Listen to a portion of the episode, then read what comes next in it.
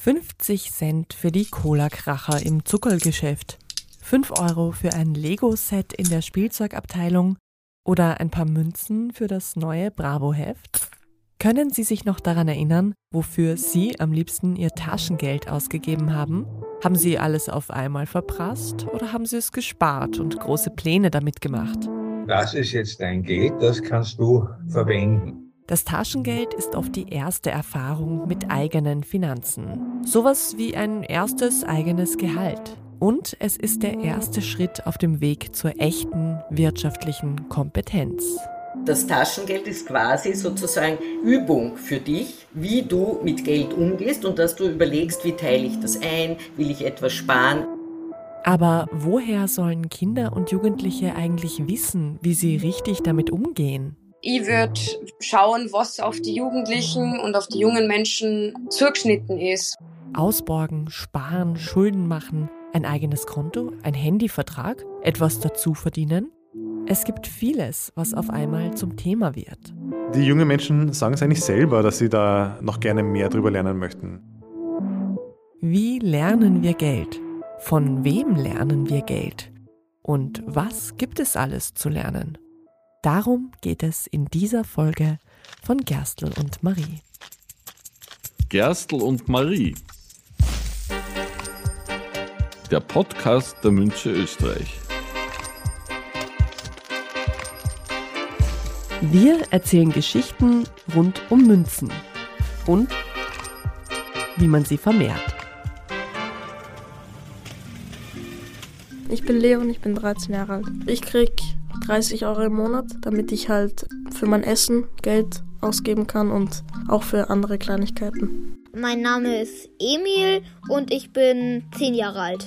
Ich bekomme von meinen Eltern so, glaube ich, 30 Euro im Monat, seit ich, glaube ich, 9 bin, also seit einem Jahr. Hallo, ich bin die Lea, ich bin 12 Jahre alt ich kriege ungefähr 5 Euro Taschengeld die Woche. Und es ist halt so, wenn wir es einmal eine Woche vergessen, dann kriege ich das nächste Woche, kriege ich halt 10 Euro. Um mir ein bisschen was dazu zu verdienen halt, tue ich immer bei meiner Nachbarin, die ist ziemlich viel auf Reisen, durch immer Blumen gießen. Ich heiße Otto Fehlmann. Ich kriege circa 3 Euro in der Woche. Ich kriege aber auch Essensgeld fürs Gymnasium. Das sind 4 Euro. Ich mache ein kleines Standal, da verkaufe ich Apfelsaft. Und ich gehe quasi, ich helfe einem Pensionist im Garten und ähm, schneide ihm die Hecke und so. Diese kurze Umfrage zeigt, für die Kleinen ist das eigene Taschengeld oft schon ein großes Thema. Und auch die Eltern sollten es nicht auf die leichte Schulter nehmen, denn Taschengeld ist für Kinder und Jugendliche der erste Schritt zum Verständnis für Finanzen. Geld ist ein Äquivalent für einen Warenaustausch und der Warenaustausch funktioniert normalerweise nach gewissen Regeln. Ich gebe was und dafür kriege ich was zurück und ich kann planen, wie viel ich gebe und wie viel ich dafür zurückbekomme. Und mit dem müssen beginnende Jugendliche umgehen lernen einfach. Deswegen gilt grundsätzlich die Empfehlung, dass man Taschengeld geben soll, damit man auch den Tauschwert des Geldes erkennt das sagt Dr. Philipp Streit, Familientherapeut und Vorstand des Instituts für Kind, Jugend und Familie in Graz. Er empfiehlt, mit der Taschengeldvergabe schon recht früh zu beginnen. Das Alter, das für Kinder passt, ist normalerweise so ab dem letzten Jahr des Kindergartenjahres, fünf und dann sechs Jahre. Bis dorthin ist die Ich-Bildung so weit abgeschlossen, dass man auch ein Du und ein Wir erkennt, also abgrenzen kann. Und das Denken ist so weit ausgeprägt, dass man in einem kleinen Rahmen durchaus Folgen seines Verhaltens kennenlernen kann. Allerdings, wenn man den Rahmen vergisst und planen muss, das geht noch nicht. Also insofern kann man durchaus ab 5, 6, das entspricht auch den Empfehlungen der einschlägigen Erziehungsratgeber, ein Taschengeld geben. Die Beträge sollen zu Beginn freilich noch recht niedrig sein. Entsprechende Richtwerte werden immer wieder von verschiedenen Stellen, etwa vom Jugendamt, aber auch von manchen Geldinstituten herausgegeben. Sie beginnen bei etwa einem Euro pro Woche im Vorschulalter, 1,50 Euro bis 2 Euro wöchentlich bis 7 Jahre, 3 bis 4 Euro wöchentlich bis 9 Jahre. Was der Familientherapeut Dr. Streit und auch andere Expertinnen dabei immer wieder betonen? Was man nicht tun sollte, ist, wenn man ein sehr reicher Elternteil ist, dass man dann sehr viel mehr Taschengeld gibt, weil dann verfehlt das Taschengeld seinen Zweck. Ab dem Alter von zehn Jahren, da stimmen alle Empfehlungen überein, sollte das Taschengeld dann nicht mehr wöchentlich, sondern monatlich ausgezahlt werden zwischen acht und neun spätestens haben sie einen Invarianzprozess abgeschlossen. Das heißt, sie erkennen Dinge auch als gleich groß, auch wenn sie in unterschiedlichen Perspektiven dargestellt werden. Und sie können sozusagen Dinge, die eine Ganzheit sind, wie zum Beispiel acht, in Kleinigkeiten zerlegen, zum Beispiel zwei mal vier ist acht. Das heißt, sie kennen konkret, planend kleine Regelwerke und Schlussfolgerungen machen. Und das Monatliche soll helfen, dass Kinder lernen, ihr Taschengeld einzuteilen und zu planen. Die geistigen Voraussetzungen sind in der Regel da. Und so lautet die Richtwerttabelle dann 8 bis 14 Euro monatlich für 10 bis 12-Jährige, bis zu 20 Euro im Monat für 12 bis 14-Jährige, rund 35 Euro bis 16 Jahre und etwa 60 Euro im Monat bis 18 Jahre.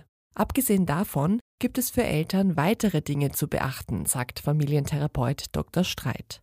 Taschengeld sollte immer regelmäßig gegeben werden. Eigentlich immer zu einem gleichen regelmäßigen Zeitpunkt. Zweitens, Taschengeld sollte nicht als Belohnung gegeben werden, sondern wenn jemand was macht und einen kleinen Job macht, kann er sich was zuverdienen. Taschengeld sollte wirklich für die persönlichen Bedürfnisse des Kindesalters adäquat einfach sein und nicht mit der Auflage versehen werden, damit kaufst du dir auch deine Kleidung und so weiter, sondern für diese Aufgaben unter Schul- oder Ausflug und so weiter sind die Eltern weiter zu für die Bedürfnisse des täglichen Lebens. Wenn sie jemand unbedingt ein teures Handy kaufen will, dann kann er sich das vom Taschengeld weglegen. Andere Sachen kann er sich auch vom Taschengeld kaufen. Hier sollte man wieder nicht zu viel dreinreden. Die Kinder sollen selber lernen und sie sollen auch lernen, dass wenn das Taschengeld weg ist, dann gibt es keines mehr. Und da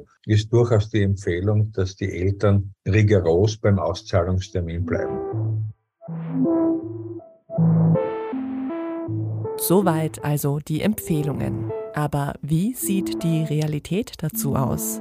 Das hat die Bildungspsychologin Dr. Christiane Spiel im Jahr 2018 in einer großen Studie im Auftrag der Münze Österreich erforscht. Dazu wurden Kinder im Alter von 10 bis 14 Jahren sowohl im Gymnasium als auch in neun Mittelschulen zu ihrem Taschengeld befragt. Es ist ganz interessant, dass 13 Prozent, hat sich herausgestellt, überhaupt kein Taschengeld bekommen. Ein zweites Ergebnis ist auch, womit wir gar nicht gerechnet hatten, dass doch ein gar nicht so geringer Teil das Taschengeld täglich bekommt, und zwar eigentlich täglich, um sich ihr Essen zu kaufen. Schülerinnen und Schüler haben ja untertags auch müssen was essen und eben ein Großteil bekommt das Essen von den Eltern mit, aber ein Teil und interessanterweise mehr aus den Mittelschulen bekommen das Geld in der Früh mit sozusagen unter Anführungsstrichen dem Auftrag, kauf dir selber was zu essen. Und dann gibt es eben einen Teil, der das Geld pro Monat bekommt. Das sind über 40 Prozent. Und der Rest bekommt es eben vorwiegend dann pro Woche. Was auch noch herausgekommen ist, ist, dass Knaben eher mehr Geld bekommen als Mädchen. In der Studie geben 50 Prozent der Kinder, die Taschengeld bekommen, an, dass sie es für Essen, für Snacks und Junkfood ausgeben rund 48 Prozent auch für Treffen und Aktivitäten mit Freundinnen. 46 Prozent kaufen sich Süßigkeiten damit und 42 Prozent Kleidung. Bei vielen Kindern lautet die Antwort aber auch. Also ich spare schon. Also ich gebe es jetzt nicht so schnell aus, sondern eher sparsam, ja. Entweder ich gehe Eis essen mit Freunden oder ich kaufe mir halt ab und zu mal, wenn ich genug Geld habe, ein Lego oder so. Manchmal leihen wir halt aus oder kaufen uns gegenseitig einfach was. Also ich spare eigentlich schon, aber nicht auf was Bestimmtes, sondern ich spare einfach und wenn dann mal irgendwas ist, das ich unbedingt haben will oder was kaputt geht, was ich mir selber neu kaufen muss, dann habe ich halt das Geld dafür. Ich gebe es eigentlich nicht aus, ich spare es. Also irgendwann mal bräuchte man ja sicher das Geld, was man sich früher erspart hat. Ich kenne keinen, der sein Geld immer direkt ausgibt. Also ich glaube, jeder meiner Freunde spart sich das. Dass das Sparen bei vielen Kids hoch im Kurs steht, zeigt nicht nur unsere Umfrage. Auch die Studie von Dr. Christiane Spiel bestätigt das. Rund 40 Prozent der Kinder und Jugendlichen, die Taschengeld bekommen, sparen es. 250 Euro haben die im Rahmen der Studie befragten Schülerinnen im Durchschnitt gespart. Bei jenen aus dem Gymnasium sind es durchschnittlich 400 Euro, in der neuen Mittelschule 150 Euro im Durchschnitt. Was Dr. Christiane Spiel in der Studie aber festgestellt hat, fast 45 Prozent sparen ohne Ziel. Also ich habe das am Konto oder vielleicht zu Hause und spare, weiß aber gar nicht, was ich mir darum kaufen will. Das ist an sich auch nicht sehr günstig, weil gerade wenn es darum geht zu lernen, wie gehe ich mit Geld um, ist es besser zu sagen, ich habe jetzt, also ich habe den Wunsch, ich weiß nicht, ich will, wenn ich älter bin, eine Reise machen oder wenn ich jünger bin, ich will zum Beispiel irgendein teures Sportgerät oder ein Musikgerät, was weiß ich, eine Gitarre oder sowas kaufen, dass ich mir überlege, wie lange brauche ich und das ist eben so eine ökonomische Schulung oder Vorbereitung und Bildung. Aber wenn ich für nichts spare, also ich habe kein Ziel, kann man das gar nicht machen. Auch der Umgang mit Schulden sei bedenklich, sagt die Bildungspsychologin. Fast 75 Prozent der Kinder und Jugendlichen hätten in der Befragung angegeben, dass sie sich manchmal Geld ausborgen, von Eltern, von Verwandten und im Freundeskreis. 47 Prozent haben gesagt, dass sie das Geld immer zurückzahlen. Das heißt, über 50 Prozent zahlen es zumindest manchmal nicht und manche auch gar nie zurück. Und das ist jetzt natürlich mit Blick auf finanzielle Kompetenz die Zukunft schon ein Problem, dass ich das nicht als verpflichtend sehe, wenn ich mir ein Geld ausborge, es zurückzahle. Und ich glaube, das ist auch eine wichtige Aufgabe von Eltern, aber auch vom Schulsystem, wenn man über finanzielle Bildung spricht, dass man klar macht, wie wichtig es ist, das zurückzuzahlen. Neun von zehn ÖsterreicherInnen sagen, dass sie frühe Gelderziehung für wichtig halten. Die von der Münze Österreich beauftragte Studie hat aber gerade in diesem Bereich durchaus Defizite offenbart. Die Ergebnisse zeigen ziemlich klar, dass Finanzbildung kein Thema ist, das wirklich systematisch in allen Schulen mit den Schülerinnen und Schülern besprochen wird und auch Beispiele präsentiert werden und dass es auch in den Familien sozusagen nicht ein solches Bewusstsein gibt, dass man sagt, wie wichtig ist das eigentlich für die Zukunft meines Kindes und ich muss mein Kind systematisch in eine Finanzbildung einführen. Die Münze Österreich hat im Rahmen der Initiative Taschengeld auf ihrer Website beispielhaft Übungsmaterialien zu diesem Thema für die Altersstufen 8 bis 10, 10 bis 12 und 12 bis 15 Jahre zur Verfügung gestellt. Diese sollen Lehrenden helfen, das Thema Taschengeld und Konsum altersgerecht im Unterricht zu besprechen. Und auch andere Initiativen haben es sich mittlerweile zur Aufgabe gemacht, Wirtschaftsbildung systematisch an Kinder und Jugendliche zu vermitteln. Das geht dann sogar noch weit über den Umgang mit Taschengeld hinaus. Also es fängt an mit der finanziellen Gesundheit. Also wie treffe ich nachhaltige, verantwortungsvolle Entscheidungen in meinem Haushalt und wenn ich mit meinem Geld umgehe. Geht aber auch weiter bis hin zur Entrepreneurship Education. Das heißt, ähm, mehr und mehr zu lernen, wie man eigene Ideen umsetzt. Und da geht es gar nicht so sehr darum, dass jetzt alle Unternehmer oder Unternehmerinnen werden. Da geht es eher darum, dass junge Menschen durch dieses Umsetzen von eigenen Ideen mehr Vertrauen in die eigene Gestaltungskraft bekommen. Ja, und das finden wir extrem spannend. Aber es ist eben auch ein Teil für uns der, der Wirtschaftsbildung. Geht aber bis zur Berufsorientierung. Junge Menschen wünschen sich auch äh, noch mehr Unterstützung, um herauszufinden, naja, welcher Beruf passt denn zu mir, auch passt zu meinen Stärken und Talenten und meinen Interessen, bis hin zu dem Verstehen von den größeren Zusammenhängen. Das ist Matthias Reisinger, Vorstand der Stiftung Wirtschaftsbildung, die als Gemeinschaftsprojekt von verschiedenen Organisationen, darunter auch die Österreichische Nationalbank, die Wirtschaftskammer, die Arbeiterkammer und einige mehr, ins Leben gerufen wurde und finanziert wird.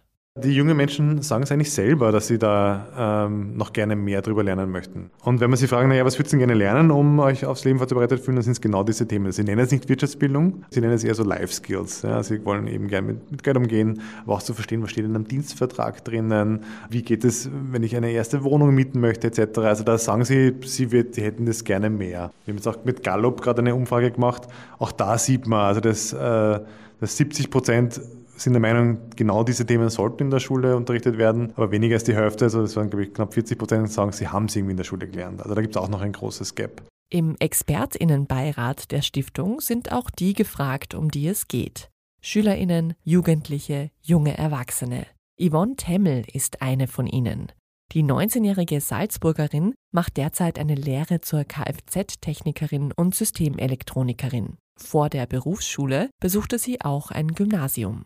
Also meine Mama hat mich so erzogen, dass ich mich auskenne, was ist Miete, warm, kalt, wie finanziere ich mir zum Beispiel ein Eigenheim, lauter solche Sachen. Und hat mir immer äh, gleich ein Bezug, also ein, ein Verständnis für Geld mitgeben. Und dann war ich in der Berufsschule und dann sind eben genau diese Themen gekommen, die wir vorher halt nicht gehabt haben. Und in einer Klasse von fast 28 Leuten, glaube ich, waren wir, haben genau drei gewusst, was Miete warm kalt ist, was ist ein Vertrag, wer gehört zum Vertrag. Und das hat mir halt dann schon ganz schön geschreckt, so ein bisschen. Yvonne hat eine Mama, die ihr den Umgang mit Geld schon früh beigebracht hat mit so Sachen wie Steier und wir haben da jedes Jahr am Ende des Jahres was zum Jugendamt schicken müssen. Das haben wir dann gemeinsam gemacht. Sie hat uns mit zum Einkaufen genommen, damit sie uns sagt, so viel kostet das, was wir allein schon essen. Ganz viele Sachen sind mit mir auch schon besprochen worden. Anschaffung von einem neuen Sofa oder was. Also sie hat mich überall mitgenommen, wo es auch um Geld gegangen ist und ähm, mit acht, neun sowas hat das angefangen. Wenn man die junge Frau heute fragt, wie sie sich die Vermittlung von Finanzkompetenz in der Schule vorstellt und was sie als Expertin der Stiftung Wirtschaftsbildung rät, hat sie sehr genaue Vorstellungen. Ich würde schauen, was auf die Jugendlichen und auf die jungen Menschen zugeschnitten ist, was in ihrer Lebensrealität gerade liegt. Eben wenn man das erste Taschengeld kriegt, dann war es für mich einfach logisch, über Taschengeld zu reden. Wenn man ähm, dann ein bisschen weiter geht, vielleicht auch, wer kehrt alles zur Wirtschaft, weil da ist ja jeder Einzelne betroffen. Jeder einzelne Mensch in einem Staat ist von der Wirtschaft, der ist da drin. Und eben überhaupt mal, was ist das Ganze? Wie könnte ihr einen Haushaltsplan erstellen? Ähm, was ist, wenn man nicht mehr das anschafft oder mal eigene Wohnung nimmt? Das sind jetzt alles so Sachen, die man eigentlich ganz gut von der ersten bis zur vierten Hauptschule vorstellen könnte. Und von der reinen Idee geht es jetzt langsam in die Praxis. Mit Schulanfang 2022, also Anfang September, startete das erste Schulpilotprojekt, das die Stiftung Wirtschaftsbildung an rund 30 Partnerschulen in ganz Österreich implementiert hat. Also die Schulen werden alle einen Schwerpunkt setzen in dem Fach, in dem sie unterrichtet wird, in Geografie und Wirtschaftskunde und konnten darüber hinaus auswählen, wie sie es vertiefen möchten, also was sie zusätzlich machen möchten. Die Variante 1 davon ist, dass sie es umsetzen in fächerübergreifenden Projektwochen, wo sich wirklich eine Woche einem speziellen Thema widmet, wie zum Beispiel dem Umgang mit Geld oder eben auch äh, Berufsorientierung, wo mehrere Fächer zusammenarbeiten. Ja. Die Variante 2, das konnten die Schulen auch auswählen, ist, dass sie tatsächlich zusätzlich zum Geografie- und Wirtschaftskundeunterricht ein eigenes Fach einführen. Und auch diese Variante haben einige Schulen gewählt, um vertiefend eben das in einem Fach abzubilden. Die Stiftung stellt den Schulen jetzt also konkrete Unterrichtsmaterialien und auch finanzielle Förderungen zur Verfügung und begleitet die Lehrkräfte über einen Zeitraum von vier Jahren. Danach wird evaluiert, in welcher Form, ob als eigenes Fach oder als fächerübergreifender Schwerpunkt, die Wirtschaftsbildung am besten in der Schule aufgehoben ist.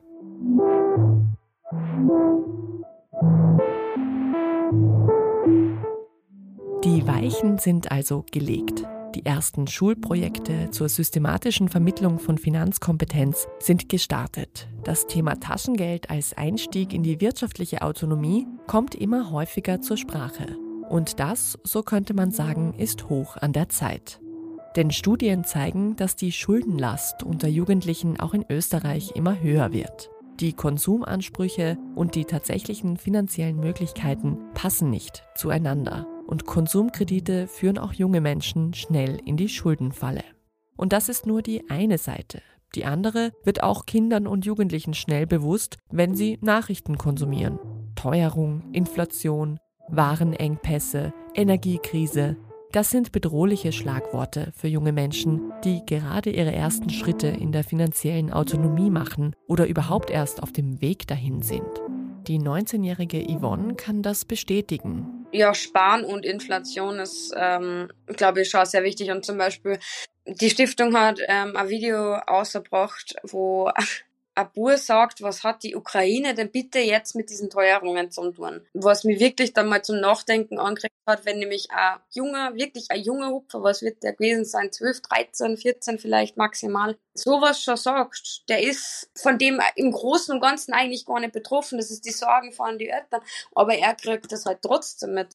Auch hier können und müssen die Eltern und die Schule einhaken, um die Kinder und Jugendlichen mit ihren Sorgen nicht im Stich zu lassen. Das sagt auch Psychologin Dr. Christiane Spiel.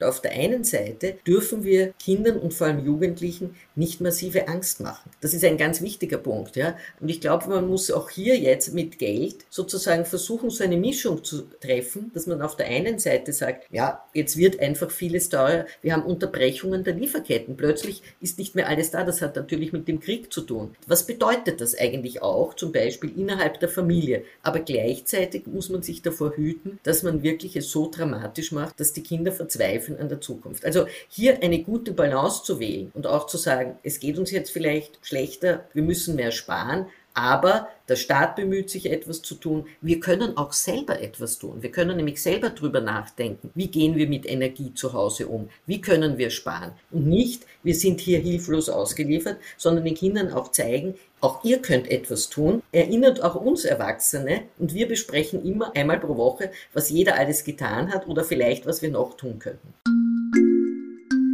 Reden ist also der Schlüssel. Geld ist kein Tabuthema. Es ist vielmehr eines, das uns alle betrifft. Wir reden drüber, wir reden drüber, was äh, wir so verdienen, beziehungsweise was wir ausgeben oder wie viel wir sparen. Also es ist einfach nicht mehr so ein Tabuthema, wie die Erwachsenen das immer vorgeben. Wir sehen das ganz anders, viel lockerer, viel leichter. Ich finde es angenehm, weil das ist äh, ein angenehmer Austausch und sehr interessant zu sehen, was die anderen eigentlich so mit ihrem Geld anstellen. Sagt Yvonne Temmel. Täglich tauschen wir Geld miteinander aus. Tauschen wir uns doch auch öfter miteinander über Geld aus. Dazu will natürlich auch dieser Podcast beitragen. Weitere Informationen und die Unterlagen, die von der Münze Österreich zum Thema Taschengeld erarbeitet wurden, finden Sie online auf der Website der Münze Österreich. Und jetzt? Die Münze. Ein Blick hinter die Kulissen. In dieser Rubrik stellen wir die Menschen vor, die tagtäglich in der Münze Österreich arbeiten und dafür sorgen, dass alles funktioniert. Quer durch alle Abteilungen und Aufgabenbereiche. Diesmal mein Name ist Tanja Reschitz und ich bin Teamleiterin in der Produktion Normalprägung. Normalprägung bedeutet, wir machen die Euromünzen, die ihr alle in eurer Brieftasche habt. Und was passiert da genau? Angefangen von der Beschaffung der Rohlinge oder bei uns bezeichnet man die als Ronden, bis zur Produktionplanung, also Eintaktung in die Prägemaschinen, in die Verpackungsanlage, bis zum Versenden der Ware, der komplette Kreislauf des Bargeldes. Wohin wird das Bargeld versendet, wenn es geprägt ist? Unsere Versendung findet mit der Nationalbank statt. Also die Nationalbank kommt zu uns regelmäßig mit einem Ungetüm von Panzerwagen mit Polizeibegleitung hier wird das Bargeld übergeben und wird dann weitergegeben an diversen Cash-Centern und von dort weiter an Bankfilialen, Supermärkten, wer halt immer ein Bargeld benötigt. Wie lange arbeiten Sie schon für die Münze Österreich? Am 1. September waren es 20 Jahre.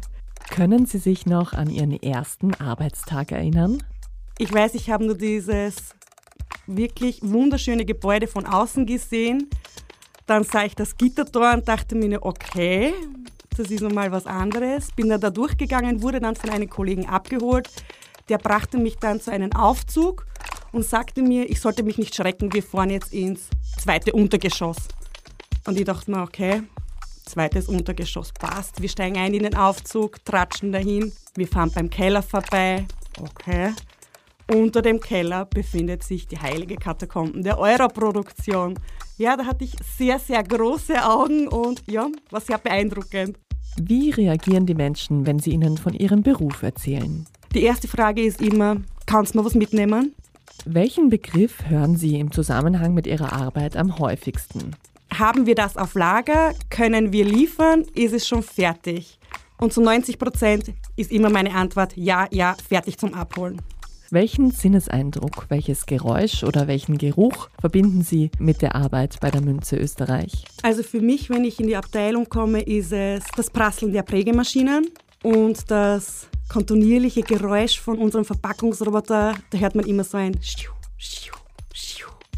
Das ist wie der Herzschlag der Produktion. Also wenn man das hört, weiß man, ach, man ist entspannt, es rennt alles, der Tag läuft gut. Was haben Sie sich von Ihrem ersten Taschengeld gekauft? Ich glaube, das war eh das Klassische, wie jeder gespart für Bravo oder für die ganzen tollen Hefte. Ich glaube, das war sicher so etwas.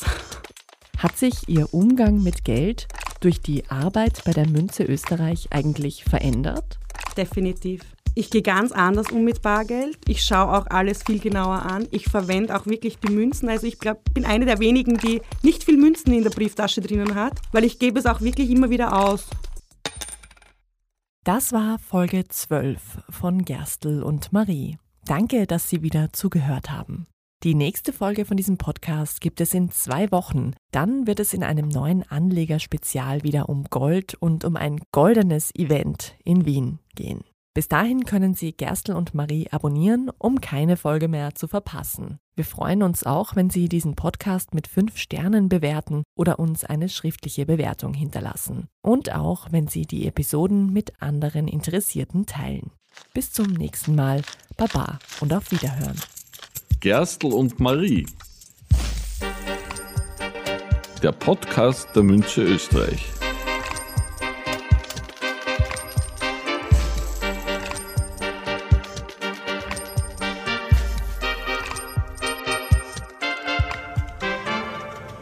Produktionsleitung Jeanne Drach. Konzeption Jeanne Drach, Anna Moore und Andrea Lang. Moderation und Redaktion Anna Moore. Sounddesign Jeanne Drach. Dieser Podcast wurde produziert von Oh, wow.